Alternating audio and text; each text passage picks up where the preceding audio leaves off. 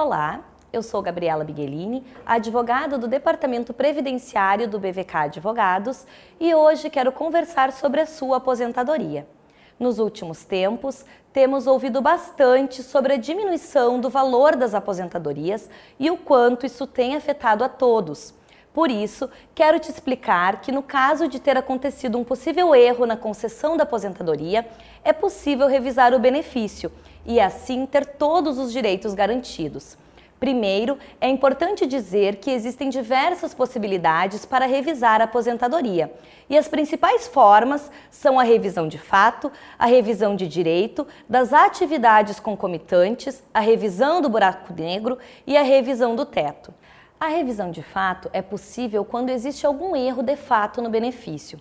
Por exemplo, o INSS não identificou contribuições que foram feitas ou não averbou o período rural reconhecido administrativamente.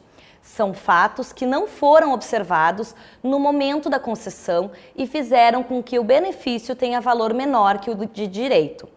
A revisão de direito acontece quando tem alguma alteração de lei ou entendimento que acaba sendo mais favorável para o segurado.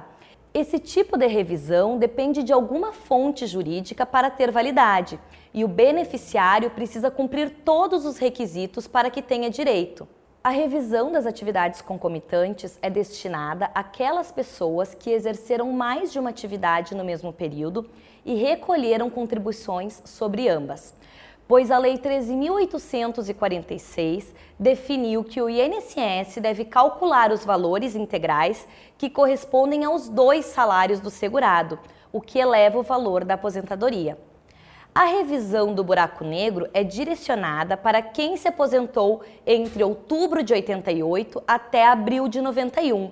Nesse intervalo ainda não estava em vigor a Lei do Regime Geral da Previdência quem se aposentou nesse período não teve os 12 últimos salários de contribuição corrigidos, o que impactou diretamente na renda mensal inicial do benefício, gerando uma aposentadoria com valor menor.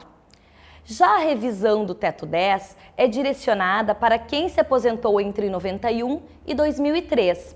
Em 1998, o teto do INSS subiu para R$ 1.200 em 2003, duplicou para R$ 2.400, o que eram valores muito acima da inflação da época. Desse modo, quem se aposentou nesse período perdeu muito dinheiro.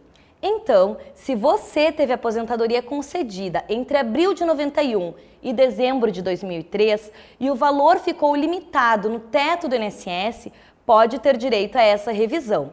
Agora, você deve estar se perguntando qual o prazo para pedir a revisão da aposentadoria.